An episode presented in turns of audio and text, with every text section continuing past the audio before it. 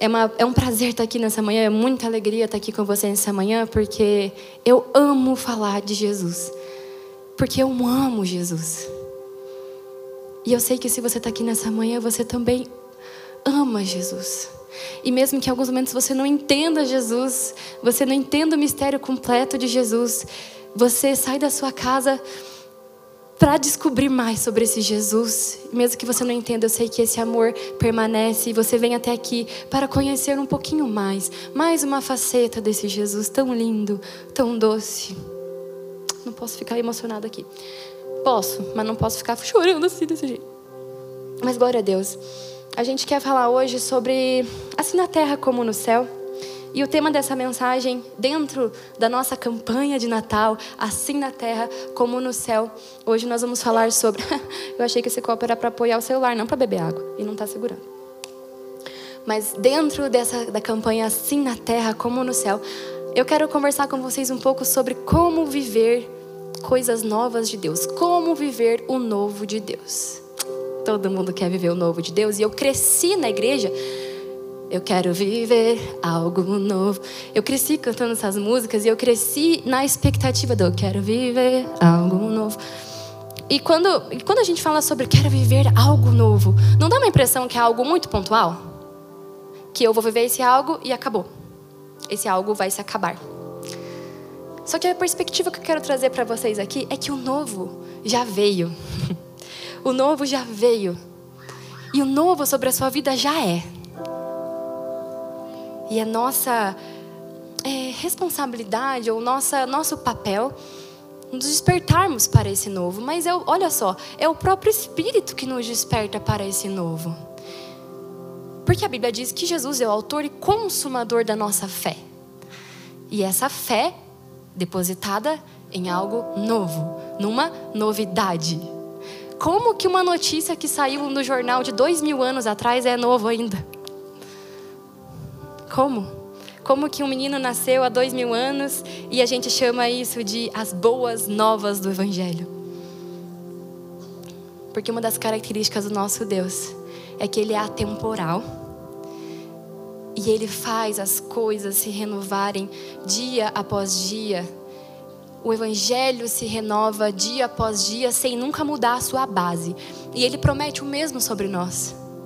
Filho, eu te faço novo eu te dou novas vestes, eu faço de você um odre novo. O odre é onde eles guardavam vinho. Eu faço você um novo recipiente para receber o meu vinho e eu te mantenho sempre novo. E aí tem um versículo que eu gosto sobre isso dessa novidade que se mantém e é por isso que a gente já prega Jesus há dois mil anos e não fica chato, não fica boring. A vida da ressurreição que vocês receberam de Deus não é vazia. Nela há uma constante expectativa de aventura. Eu amo parque de diversão. Estava conversando sobre isso com algumas pessoas e eu vejo que tem gente que odeia aventuras em, em brinquedos radicais. E eu amo porque eu tenho isso dentro de mim que eu gosto de uma aventura. Só que uma aventura está para mim assim como algo novo também está. Algo novo parece, up, aconteceu, parou, algo novo. A aventura também. Fui lá, tive uma aventura, voltei para o normal. Fui lá, tive uma noite de aventura, tive uma viagem de aventura, tive um relacionamento de aventura, tive um trabalho que foi uma aventura. E aí a gente fica só vivendo das lembranças das aventuras que se acabam. E aí a vida parece monótona. Mas o que ele está dizendo aqui, Paulo está dizendo é que nessa vida há uma constante expectativa de aventura. Que sempre pergunta para Deus: e agora, Pai? O que vamos fazer? Como as crianças fazem. Para criança tudo é novo, gente. O cérebro está expandindo em muito conhecimento, eles estão aprendendo e tem ali um pouco de cérebro da Dory que esquece o que aconteceu ontem, tem. Mas o Senhor nos permite não nos esquecermos nunca de tudo que vivemos e vivemos uma eterna expectativa de aventura. E a tua vida é energizada por uma novidade que não é novidade para ninguém. Nasceu um bebê, ele era divino, o Deus, o próprio Deus habitava nele, ele se tornou um homem, ele ensinava os mais sábios, ele curou a todos, ele andava com pecadores, ele morreu. O inferno achou que tinha vencido. Ele foi lá embaixo pregou para os mortos. E quando ele subiu, ele não subiu sozinho, ele levou a gente. Cara, você já ouviu isso quantas vezes? Mas por que que às vezes isso parece tão já certo? Ah, ok, legal. Essa é a razão de levantarmos a cama todos os dias. Essa é a energia nos dias de desânimo. E eu sei o que é desânimo. Eu, desânimo. Eu sei o que é desânimo. Eu sei o que é você não querer se levantar porque você acha que não vai dar conta da aventura daquele dia, porque não é mais uma aventura. É problema. Eu sei o que é esse desânimo de achar que você não vai dar conta. E aí a gente passa a nossa vida nesse, em alguns momentos buscando, mas não está não tá certo, não está certo. Eu estou desanimado, não está certo. Qual é a vontade de Deus para mim? E a gente se, se lança nessa tentativa de que receber essa resposta do Pai de qual é a vontade de Deus para mim. E parece que a gente vive nessa eterna, nesse eterno querer e a Bíblia fala que a esperança, a, é, a esperança tardia amarga a nossa alma, né? A esperança não cumprida, ela amarga a nossa alma. A expectativa não cumprida. Eu quero te dar uma dica que funcionou para mim sobre isso. Quando você estiver numa situação, numa decisão, num momento de desânimo, numa preocupação, e você não sabe qual é a vontade de Deus sobre aquilo, e você já tentou buscar diversas saídas, diversas respostas que pudessem fazer sentido. O que mais me ajudou nesse momento, e eu sei que é bíblico, é o Espírito Santo me diz: coloque o meu reino em primeiro lugar. E qual é a lógica desse reino em primeiro lugar? A vontade de Deus era que eu me relacionasse com o Pai. A vontade de Deus é que você se conecte com o Pai. Sim, Deus tem vontade sobre a sua vida sobre o dia de amanhã, ele tem vontades. Mas em alguns momentos a vida te cerca por todos os lados. E nesse momento, não permita que Satanás segue os seus olhos e tape os seus ouvidos, te fazendo pensar que não tem saída, porque a saída é para cima. Pera, não tenho resposta. Mas eu sou filha de Deus. Mas eu sou, eu tenho um relacionamento com meu pai. E não há culpa, não é condenação e não há mentira sobre a sua vida que te impeça desse relacionamento com o pai. E eu sei que na nossa vida, muitas vezes, quando a gente se achega na presença de Deus, vem, aperta assim. Ai, não, mas eu errei ontem. Ai, não, mas minha vida não tá 100%. Ah, não, mas. Putz, mas eu acho que ainda. E a verdade é que a Bíblia diz que esse pai te persegue e te perseguiu e te predestinou desde a fundação do mundo para que você fosse filho. E ele fala: Eu rasguei o véu que me separava de você para você entrar com confiança na minha presença. Entende que o papel é dele? Ele disse: O véu, o véu foi rasgado. Por quem? Quem rasgou o véu não foi você. Não se responsabilize de sair rasgando o véu. Apenas com ousadia adentre a presença do Pai. Deixa lá fora do relacionamento, essa culpa e a preguiça também. Porque eu sei que alguns de nós têm preguiça de abrir a boca para falar com o pai. Mas deixe para fora isso. Isso é uma mentira. Gente, por que, que o iPhone fica bloqueando? Por que, que todos os celulares bloqueiam, né? Porque a gente precisa de segurança. Então, aquele primeiro versículo que eu li, ele era Romanos 15. Romanos 15, Romanos 8, o versículo é o 15. Então, Romanos 8, você está anotando, você pode anotar. Romanos 8, versículo 15. Eu li na versão A Mensagem. Nosso espírito. Ali também diz que o Espírito de Deus testifica ao nosso espírito que somos filhos de Deus. E que diariamente nós perguntamos para Deus qual é a aventura que vamos viver hoje, assim como as crianças fazem. Então, se você gostou desse versículo que eu li, eu só queria te dar aí para você anotar e você levar para sua semana. Para você meditar nisso. Mas a gente está falando sobre essa vontade de Deus, sobre descobrir essa vontade de Deus. E a gente tem uma, umas pistas sobre a vontade de Deus. Se você não está conseguindo encontrar através de uma grande revelação espiritual, tcharam, na Bíblia tem um caminho para a vontade de Deus e como ela acontece. A oração do Pai Nosso, ela dá uma dica. E eu vou pedir para a Ju colocar lá para mim, por favor, Ju. A oração do, do Pai Nosso. Que é o Mateus 9. Gente, eu sou ruim de gravar onde fica o, o número do versículo. E aí não está anotado o número do versículo. Mateus 6, do 9 ao 13. Vamos ler. Mateus 6, do 9 ao 13. Os discípulos estavam meio confusos, não sabiam como deviam orar, como deviam se chegar a essa novidade que agora Deus era chegado através do filho dele. Mas Jesus fala: Não, eu vou, ensinar aqui rapidão para vocês como é que vocês têm que orar. Pai nosso que estais no céu, santo é o seu nome. Venha a nós o vosso reino. Seja feita a sua vontade, assim na terra como é no céu.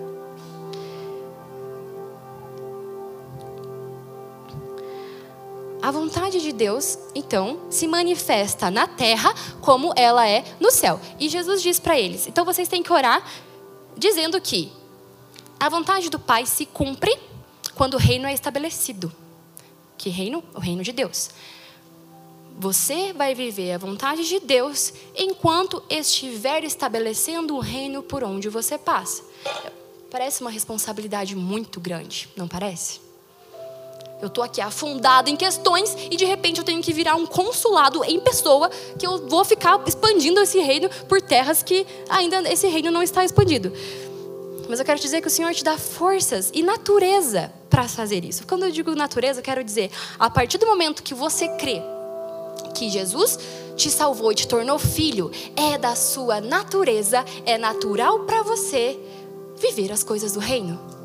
Não se assuste se você ainda não consegue 100%. Não se assuste se certas áreas da sua vida você olha e pensa: ah, não consigo viver da forma como Jesus viveria talvez nessa situação. Não se assuste, porque a mentira do diabo é que ele quer te, te desclassificar para a presença de Deus, te fazendo sentir incapaz de viver esse reino. Mas recebe com autoridade agora, em nome de Jesus, eu pertenço a esse reino e não só pertenço, mas sou parte ativa e funcional desse reino, porque eu sou filho desse rei. Eu sou parte ativa desse reino. E as minhas feridas gritam que eu pertenço a um reino. Mas eu não acredito só no evangelho de remendos. Eu não acredito que Jesus só existe porque você tem um problema. E a gente tem que cuidar com isso, como se Jesus só fosse a solução do seu atual problema. Como se Jesus só fosse necessário quando você está à beira da morte, quando você está à beira da doença, quando você está à beira da falência, quando o seu casamento está para acabar, quando a pobreza é iminente, ou quando um vazio te consome. Esse do vazio é o mais comum, né? Eu acredito que o ser humano sem Deus, ele já vai sentir esse vazio. Mas o evangelho, Cristo, ele não existe só para você que tem um problema. Ele existe para todo ser, para toda pessoa. Ainda que a sua vida seja boa, deixa eu te falar uma coisa, não está completa. Ainda que você esteja vivendo as mais lindas aventuras de uma vida de riqueza que pode te proporcionar, ou ainda que você tenha pouco, mas sinta que tem gratidão, ou ainda que você ame fazer caridade, ainda que você ame fazer boas obras, se, se não é baseado na verdade que Jesus Cristo veio à terra como um bebê, como carne, morreu como carne e ressuscitou como Cristo, se tudo que você faz não é baseado nisso, ainda que você esteja bem, não é completo. Uma frase um dia o Elder falou, muito simples. Até, a gente até postou no Instagram da igreja porque eu adorei essa frase. Com Jesus, não, sem Jesus, tudo é nada. Com Jesus, nada é tudo. Tá lá postado. Porque Jesus não é um Jesus de remendos. Ele não é um Jesus de, opa, tem um buraquinho. Vai, me usa de remédio aí. Ele é o salvador da nossa alma. Ele é o salvador para a eternidade. Naquela manjedoura Jesus cumpriu na terra assim como é no céu,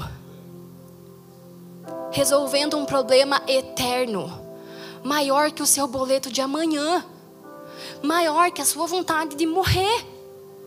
Só que junto no combo, ele te enche de vida. E ele cala essa voz mentirosa dizendo que só te resta a morte. E percebe como a gente vai vivendo o evangelho de, de, de retalhos mesmo? Em vez de eu me vestir dessa roupa nova de pera, roupa nova, a banda. É, em vez de a gente se vestir dessas novas vestes, roupa nova. Quem gosta desse meme, eu gosto. Aí eu entendi agora. Desculpa. Em vez a gente se vestir dessa nova veste, dessas novas vestes e falar, eu sou outro agora. Não importa se o meu Senhor vai me vai, não, o Senhor não vai te destruir, mas se o Senhor vai destruir certas, cert, algumas certezas minha, minhas. Não importa se o Senhor vai desconstruir certas edificações que eu fiz. Não importa se eu achei por 29 anos que algo era assim ou que eu era assado. Não importa. Porque eu estou disposto a abrir mão de todas essas coisas para me reconstruir no Senhor, porque esse evangelho não é de retalhos. E esses retalhos a gente vai colocando na roupa na gente de, ok, eu eu tenho algumas ressalvas em relação ao que ao que esse Jesus está, ao que a igreja prega, o que Jesus fala, mas eu preciso de uma cura. Vem aqui, retalho. Ok, é, não consigo ser 100%, ó, já é uma mentira, né? Não consigo ser tudo que o Senhor quer. Mas eu estou percebendo que eu vou perder meu casamento se eu não melhorar em tal coisa. Ok, daqui esse retalho. Eu vou melhorar nisso. Entende que é sobre pegar as suas vestes, arrancar e falar: Senhor, senti eu sou pobre e nu, mas o Senhor me veste com, com uma roupa limpa, nova, me fazendo novo, não só por fora, mas me tornando um novo odre, odre, odres novos. E a gente vai descobrir agora o que são odres novos. Eu já vou entrar nisso com vocês, mas eu quero te guiar para a gente chegar lá é, no que Jesus veio fazer como reino. E a gente vai terminar, no, no conduzir dessa mensagem, a gente vai terminar em como o Senhor te faz um odre novo. E eu vou te mostrar o que é um odre novo. Mas primeiro, o que, que ele veio fazer na terra para você chegar nesse algo novo, nesse odre novo. E eu vou cumprir a minha promessa para você que eu te falei que eu ia te falar. Que eu te falei que eu ia te falar. Que eu te falei que eu ia te ensinar como viver algo novo.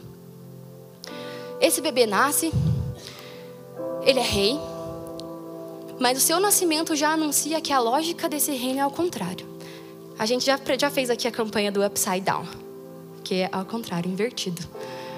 O nascimento dele já mostra, hum, então, vocês achavam que era uma coisa, mas a verdade celestial é outra. Vocês achavam que o que os olhos podem ver é tudo, mas eu digo que o essencial, aquilo que é eterno, não se pode ver. Eu te digo que o que vocês veem é passageiro. Então vocês queriam que de forma passageira esse bebê nascesse num castelo, vindo de um rei, e foi o que os três magos pensaram ali, os três pastores que a gente viu no vídeo. Ah, a gente foi buscar com o rei, Herodes. Só poderia ser da linhagem do rei. Porque os olhos podem ver, a consciência dos olhos podem ver a grandeza Aí ele diz: então tá, então se vocês estão vendo isso, eu tô aqui para dizer para vocês, através desse nascimento, que não é isso. Porque ele estava como um bebê, vulnerável e frágil, enrolado num tecido de procedência duvidosa, com animais, com doenças possivelmente duvidosas, recém-nascido, no colo da sua mãe, numa, num celeiro, numa manjedoura. Mas esse era o rei das nossas vidas. Esse era o Salvador. E aí Jesus cresce e ele vai ao longo da sua vida mudando a perspectiva do rei, do que é reino e mostrando que se na terra é assim, no reino é de outra forma. E algumas verdades sobre esse reino eu queria compartilhar com vocês. Já ficou entendido até aqui que a vontade do nosso Pai seja feita a vossa vontade assim na terra como no céu, para essa vontade acontecer, precisou nascer na terra um menino, um bebê, um homem, para que trouxesse dos céus a vontade cumprida na terra. E qual é essa vontade? Estou só recapitulando. Essa vontade, Efésios 1:2. Ju, você jogaria Efésios 1:5, por favor? Qual é a vontade eterna do Pai? Não sei o que fazer, estou desesperado, não tenho, não tenho como ouvir o que Deus quer. Não, tem, não sei mais pelo que viver, porque não sei o que Deus quer de mim. Não sei mais o que achar sobre o Evangelho, porque às vezes parece que é tudo muito fútil, parece que é tudo muito show. E eu entendo esse seu pensamento.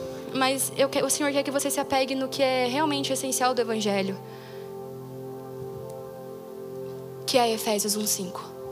Você pode abrir Efésios 1,5 se você quiser.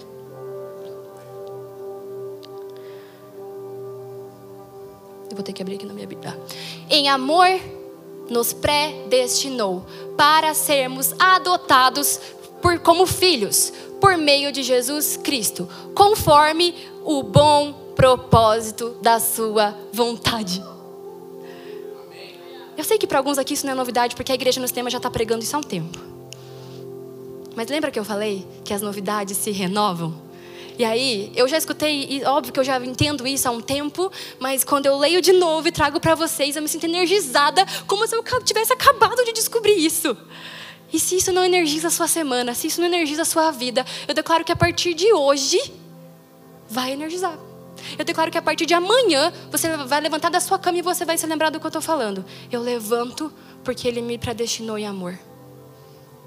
Eu me arrumo porque a vontade dele para mim é que eu seja filho.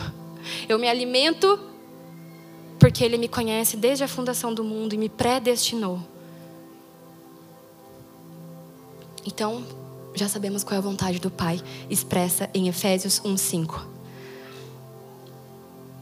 O propósito da sua boa vontade é fazer acontecer na terra como é no céu, nos tornando filhos. E o que que Deus é no céu ao lado de Jesus?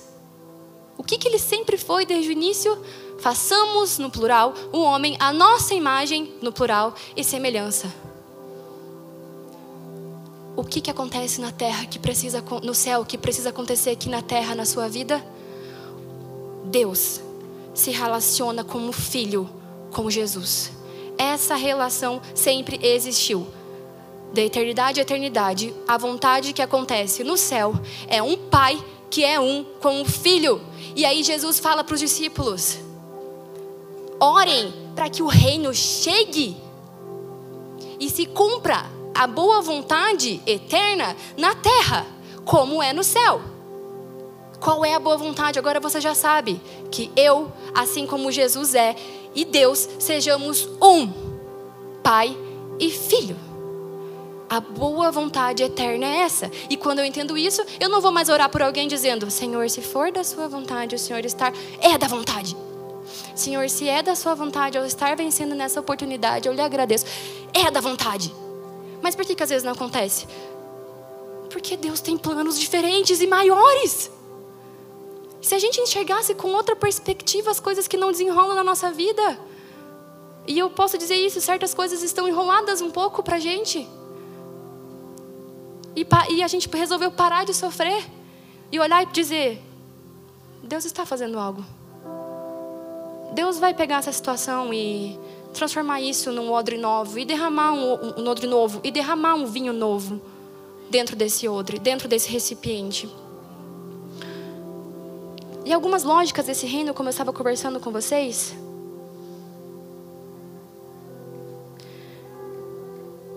ele nasce de uma virgem.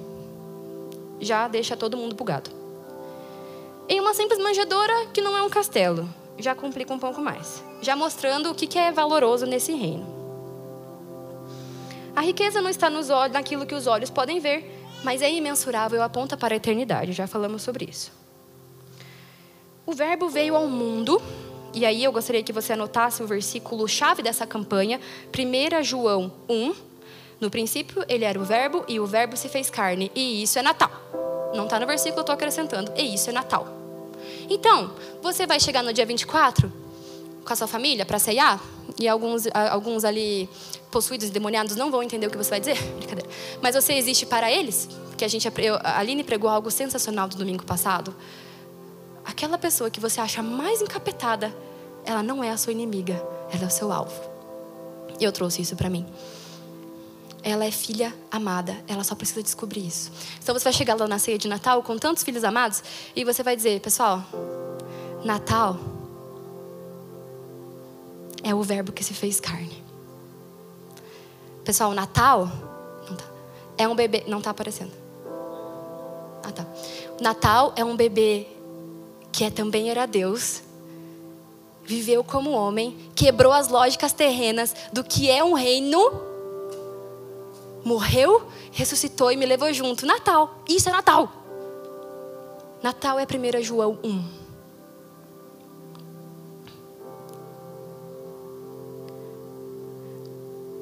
O choro daquele bebê, o choro daquele bebê anunciava o reino prometido. O choro daquele bebê anunciava que a promessa não era mais uma promessa, ela era verdade. O seu comportamento, o comportamento de Jesus entre nós, anunciou qual é a lógica do reino. E o que, que ele disse sobre viver? Você quer viver? Tem que morrer. Você quer viver? Tem que se desconstruir. Aí você vai viver. Para viver, eu tenho que primeiro morrer. E por isso, a sua renúncia de Jesus. E o bom manejo da palavra mostram o verdadeiro valor do que é o reino na terra. Não adianta ganhar o mundo e perder a minha alma.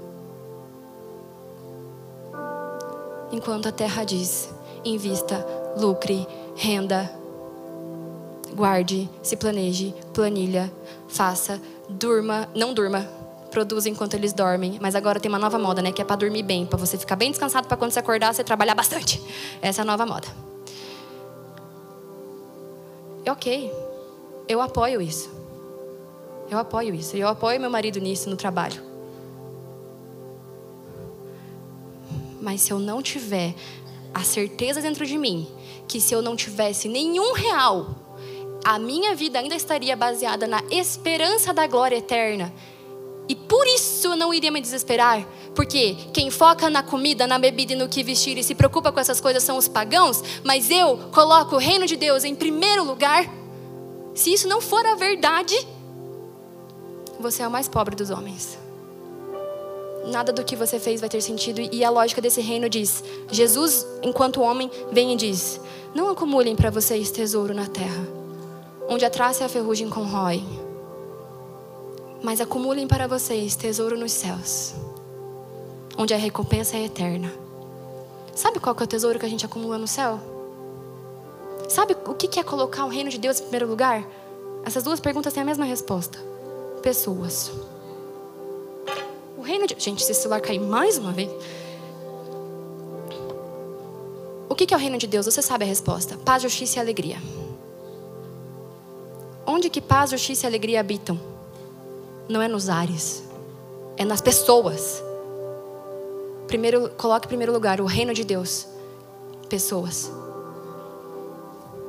E todas as coisas serão acrescentadas. Essa é a lógica do reino. Esse é o sentido do reino pessoas. Ai, mas eu estou passando a maior luta da minha vida. Não, não tem. Deixa eu falar uma coisa. No final da luta, no final do, do, do, do processo, não se culpe se agora você está sentindo que não consegue derramar vinho bom nas pessoas. Você está no meio de um processo.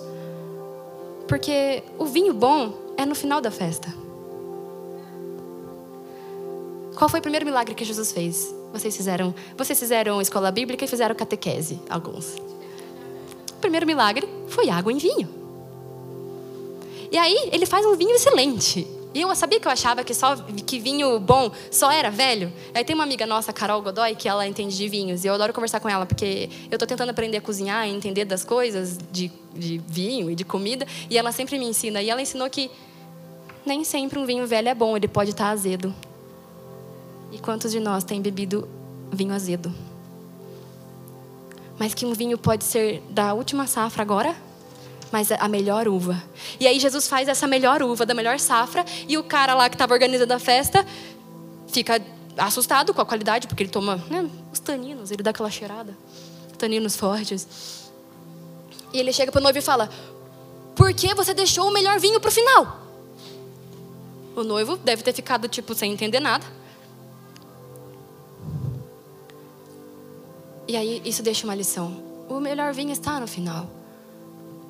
E o que está acontecendo daqui até esse final, dessa situação, desse processo que você está passando, é que o Senhor está te tornando um odre novo. E eu vou encerrar com isso. Eu tenho cinco minutos, Patrick? Então tá. Então toda a minha mensagem que eu queria pregar, eu vou falar nesses cinco minutos. É, Ju, você coloca pra gente, por favor? É...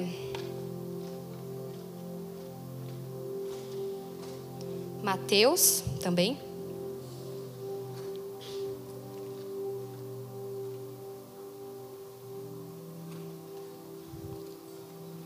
Nove, 14. O que estava acontecendo?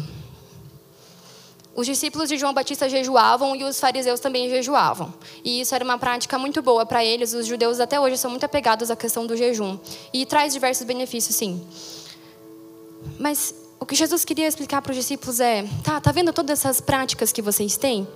Tem um jeito mais excelente de realizá-las debaixo de uma nova perspectiva de um jeito novo. Porque o jeito que vocês estão fazendo, vocês não sabem nem por que, vocês estão fazendo, não passa de religiosidade e isso não é vida para vocês. E aí os discípulos chegam e falam: Bom, Jesus, então, por que, que eles jejuam e a gente não? E aí ele diz: Porque eu estou com vocês ainda. Porque. Pode ir para a próxima. Como que vai vocês vão ficar de luto enquanto o noivo está com vocês? Vai ter o dia que eu não vou estar com vocês. E aí vocês vão ter que jejuar. Próximo. Por quê? Ninguém põe remendo de pano novo em roupa. Lá estava escrito velha. Estava escrito velha lá. Pois o remendo forçará a roupa, tornando pior o. Eu não sei de cor, meu Deus. O rasgo. Lembra que eu falei? Eu não consigo ser inteiro novo, mas eu preciso desse pedaço. Aí você cola. Aí a tua vida para de fazer sentido rapidinho, de novo. Aí você pensa, esse evangelho não funciona. Óbvio, o rasgo está se rasgando cada vez mais. Próxima. Nem se põe vinho novo em vasilha, vasilha odre, de couro velho. Se assim fizer, a vasilha, que é o odre, rebentará, o vinho se derramará e a vasilha se estragará. Ao contrário, se coloca vinho novo numa vasilha de couro nova, e ambos se conservam. E o desejo do Senhor é que você seja um fruto que permanece. Em algumas áreas da sua vida, você está pensando, e nós pensamos, que Jesus parou de derramar vinho novo. Porque nada de novo acontece e as coisas não se resolvem e o processo não para. E enquanto esse processo acontece, eu me torno cada vez mais apático e sem sentimentos e frio. E eu começo a questionar se faz sentido isso que eu sempre acreditei. Mas quando na sua na sua maior questionamento, no seu maior questionamento, nas suas maiores dúvidas, você questionasse, o Senhor parou de derramar vinho sobre a sua vida porque você não sente. Eu quero te convidar a racionalmente crer, renovando a sua mente dia após dia, assim como Romanos 12 diz, renovando a sua mente no padrão da, da, do padrão dos céus, fazendo assim na terra como nos céus, e acreditando no, no seu modo de pensar. Pera. Será que o Senhor parou de derramar vinho? Ou será que Ele me ama ao ponto de saber que se Ele derramar agora, eu me arrebento inteiro? Mas a minha vida parece totalmente preparada para esse vinho. Tá tudo certo, minha vida tá bem. Mas uma coisa te falta. Jesus respondeu para o moço rico, para o jovem rico. Percebe que estava tudo bem na vida dele? Mas uma coisa te falta. Vende tudo que você tem. Jesus queria que ele fosse pobre? Não, ele sabia o que coordenava aquele coração. Vende tudo que tem, vem. E eu não sei o que agora seria esse deixar tudo na sua vida. Mas saiba que não é um papel só seu. Peça ao Espírito Santo durante o dia a dia, Espírito Santo. Eu quero derramar para fora esse vinho, esse vinho velho e azedo que eu tenho vivido.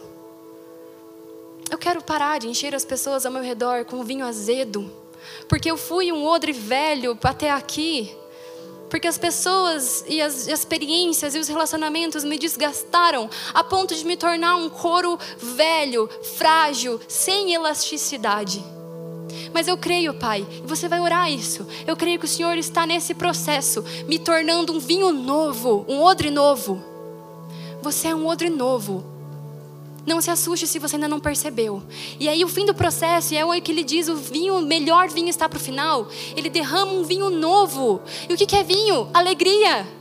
E o que é vinho? É o que a gente bebe na Santa Ceia. É o sangue de Jesus fluindo. E aí, quando eu me reúno aqui com uma igreja, com vocês, nós somos um corpo. E a gente faz nesse corpo fluir é, sangue.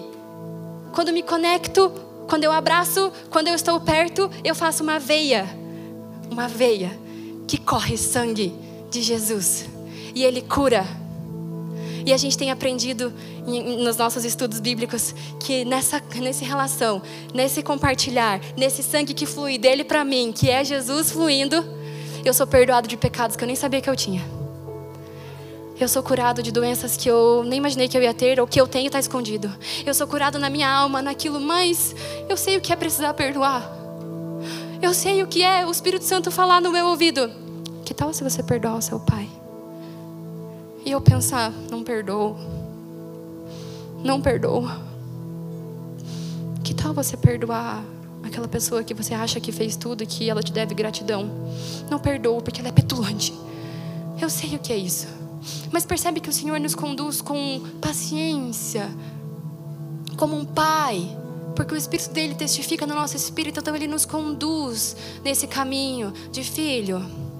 Eu sei que isso na sua vida ainda é um odre velho, mas eu estou te fazendo um odre novo. E aí, quando você nem perceber, nessa relação com o Pai, nesse sangue que flui, nessa reunião com os meus irmãos, quando você nem perceber, você não vai ter feito força. Você, o Senhor vai derramar um vinho novo de perdão no seu coração. E sabia que eu estou bem mais disposta a perdoar meu pai agora? Porque o Espírito Santo tem me falado. Que nessa manhã, a partir de agora, dessa semana, a gente olhe para esses processos que travam a nossa vida e em vez a gente se repelir da vontade eterna do Pai, que fez convergir em Cristo, naquele bebê, que eu me relacionasse com Ele como bebê, em vez de eu me repelir disso, eu me aproxime disso. E eu pense, aquele bebê fez acontecer na terra, assim como é no céu. Quebrou as lógicas. E essas lógicas do reino são lindas, porque nessa lógica, o maior serve. Ele é o nosso rei, ele é o maior, e ele nesse reino, ele é o que mais serviu. Ele morreu, ele foi até o fim, ele foi até a morte, a morte de cruz. Diferente dos reinos da terra, o que, que você está vendo dos reinos dessa terra? Homens velhos, amargurados, com sede de poder, trancados em sua sala, mandando seus súditos jovens lutarem na guerra e morrerem. São os últimos a servir. Vão acabar possivelmente amargurados, tirando sua própria vida. Não é a lógica do reino. A lógica do reino é: eu vou te servir, eu vou te dar a minha vida, até eu ver que você é um outro novo. Viu? Energia pura do céu. Essa é a nossa realidade. Senhor, faça de nós odres novos. Derrama do seu vinho no tempo certo, porque eu não quero me arrebentar. Mas eu sei que nesse processo o Senhor tem o dia, a hora e a data marcada. E o Senhor vai finalizar processos, me tornando um vinho novo. O Senhor não faz remendo. Ainda que o processo demore um tempo, o Senhor não faz remendo. E uma última coisa: esse novo odre é a graça vindo quebrar a lei. E eu vou finalizar com isso. A gente precisa voltar às práticas de algumas boas práticas lá da origem da sua fé. Enquanto o noivo estiver com vocês, vocês não vão jejuar. Mas o noivo vai ser tirado e aí vocês vão jejuar. Porque você não pode pôr remendo velho numa roupa nova. O que, que ele está querendo dizer? Haverá o tempo que, depois da minha morte, debaixo da minha graça, vai fazer sentido jejuar se o, seu, se o Espírito Santo te guiar no jejum. É se o Espírito Santo te guiar debaixo da minha graça, nesse novo jeito de ver, nesse reino que é invertido em relação às regras da terra, vai fazer sentido a caridade, porque vai ser generosidade. Nesse novo reino, vai fazer sentido o serviço aos órfãos, às viúvas, aos estrangeiros. Vai fazer sentido. E aí vocês vão fazer sabendo o que estão fazendo e a gente se desapegou. Nesse novo, nesse novo, nessa nova lógica, vai fazer sentido me voltar à palavra e manter essa Bíblia aberta perante os meus olhos e manter a palavra de Deus aberta e me voltar a ela. Os escribas, os fariseus eram especialistas na letra, sabiam de cor, de cabo a rabo. Liam muito mais do que tudo que a gente leu na vida, eles liam. Aí Jesus está falando: vocês vão também fazer isso, debaixo e pelo meu espírito. O Senhor tem chamado alguns de vocês de volta para esse secreto com Ele, porque você, por alguma razão, achou que não era mais necessário. Achou que não era mais necessário buscar através da palavra e se relacionar com Deus falando. Achou que não era mais necessário olhar para algumas situações da sua vida e sai, capeta! A gente achou que não era mais necessário, mas debaixo da graça, Jesus ressignifica. Pergunte nessa semana para o Espírito Santo o que, que ele quer ressignificar das práticas que você fazia na religião. E ele vai tornar vinho novo na sua vida. A gente vai orar juntos e depois a gente vai louvar o Senhor como odres novos que somos, derramando sobre ele esse vinho novo. Então coloque-se de pé e nós vamos orar juntos e não dependa só da minha oração, mas diga para o Senhor aquelas coisas da sua vida que você precisa que sejam odres novos. Senhor, estamos fartos, estamos cansados de viver de remendos, porque não acreditamos que o seu evangelho é de retalhos. O seu evangelho não é uma torneirinha que eu abro quando preciso tomar água. Não acreditamos que o evangelho é apenas para quando as coisas não, não fazem mais sentido, mas é aquilo que dá o sentido. O seu evangelho vem antes. Acreditamos, Paizinho, que o Senhor criou o universo e ele é real, mas acima desse universo que o Senhor fez caber num bebezinho, como diz aquela música, está o seu reino. Então, naquele bebezinho nós acreditamos, Pai. No Natal acreditamos que o universo coube naquele bebê, mas o seu reino coube naquele bebê. E agora cabe em mim. Cabe em nós, que muitos de nós se sentem uma pequena semente de mostarda mas mostra nessa semana para os seus filhos, Pai, que uma pessoa pequena plantada num solo bom se torna a maior das hortaliças. Se torna uma árvore frondosa. E naquilo que você está sentindo pequeno demais, fraco demais, pouco demais, o Senhor te fala, você é como uma semente, porque essa é a lógica do reino. Deus fala, Jesus fala, o reino dos céus é como uma semente de mostarda, que plantada se torna a maior das hortaliças. Obrigada, Paizinho. Obrigada, porque amanhã eu posso acordar e viver a realidade de um odre novo.